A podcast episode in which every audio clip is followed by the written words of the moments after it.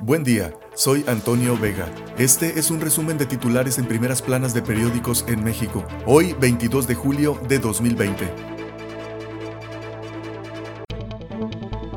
Milenio. Recuperar el dinero, interés principal con los Lozoya, dice AMLO. El presidente y Monreal lo consideran testigo colaborador, pero Fiscalía General de la República solo como detenido. COVID-19. La vacuna de AstraZeneca y Oxford por unos 65 pesos. El Heraldo. Este año llega la vacuna a México. Nuestro país ganó lugares en la plataforma global contra COVID-19, integrada por 77 naciones para comprar las dosis preventivas a un precio accesible. Bell, Faz, Humphrey y Espadas van al INE, logran consenso. La razón de México. Pandemia sin desaceleración, advierte Organización Panamericana de la Salud. En 12 estados va al alza. México ya supera los 40.000 muertos. Acotan a radicales y Morena ya tiene a cuatro nominados para INE.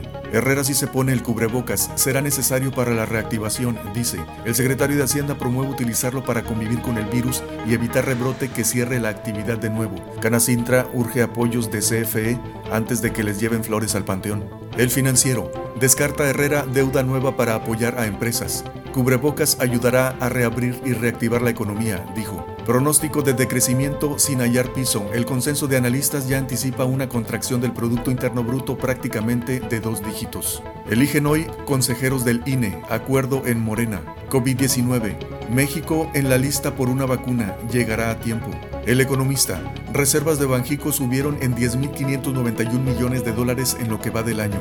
Del cierre de 2019 al 17 de julio, el salto se ha incrementado casi 6%. Caída en tráfico aéreo nacional se moderó durante junio, Secretaría de Comunicaciones y Transportes. El modelo de bajo costo en aviación comercial es el que mejor ha resistido el impacto por el coronavirus.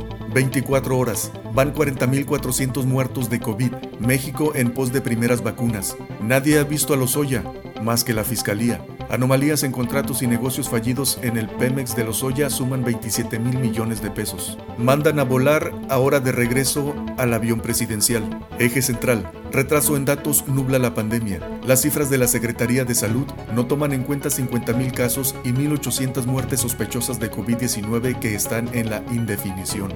Metas de seguridad iguales a las de 2012. Buscan llevar al país a una situación similar a la que había en el último año del sexenio de Felipe Calderón. La crónica de hoy, 11 entidades sin correlación entre comorbilidades y muertes COVID. Los índices de obesidad, diabetes e hipertensión están ligados a los niveles de mortalidad por coronavirus, pero no en todos lados. Ovaciones. Tapabocas clave para relanzar la economía, Secretaría de Hacienda y Crédito Público. Al menos hasta julio del año próximo, asegura Herrera. Lozoya no es testigo protegido, dicen en la Fiscalía General de la República. México llegará a tiempo a la vacuna, dice Ebrard. Costará 65 pesos, asegura Seneca, sería este año. Morena tiene ya sus cuatro gallos para consejeros. Excelsior.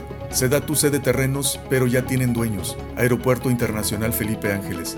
Muertes por COVID cuadruplican homicidios. López Gatel se acerca de crecimiento de contagios, dice. El Universal, la 4T promueve digitalización pero quita computadoras. No les da prioridad a tecnologías, dicen expertos. Estrategia nacional sin objetivos ni proyectos. Herrera, éxito en reapertura dependerá del cubrebocas. El secretario de Hacienda dice que su uso evitará que haya un nuevo cierre de actividades económicas. Elección de 2021, reto de nuevos consejeros del INE. Si los cuatro integrantes electos no tienen el perfil idóneo, hay riesgo de que autonomía del órgano se vulnere, dicen expertos. Reforma.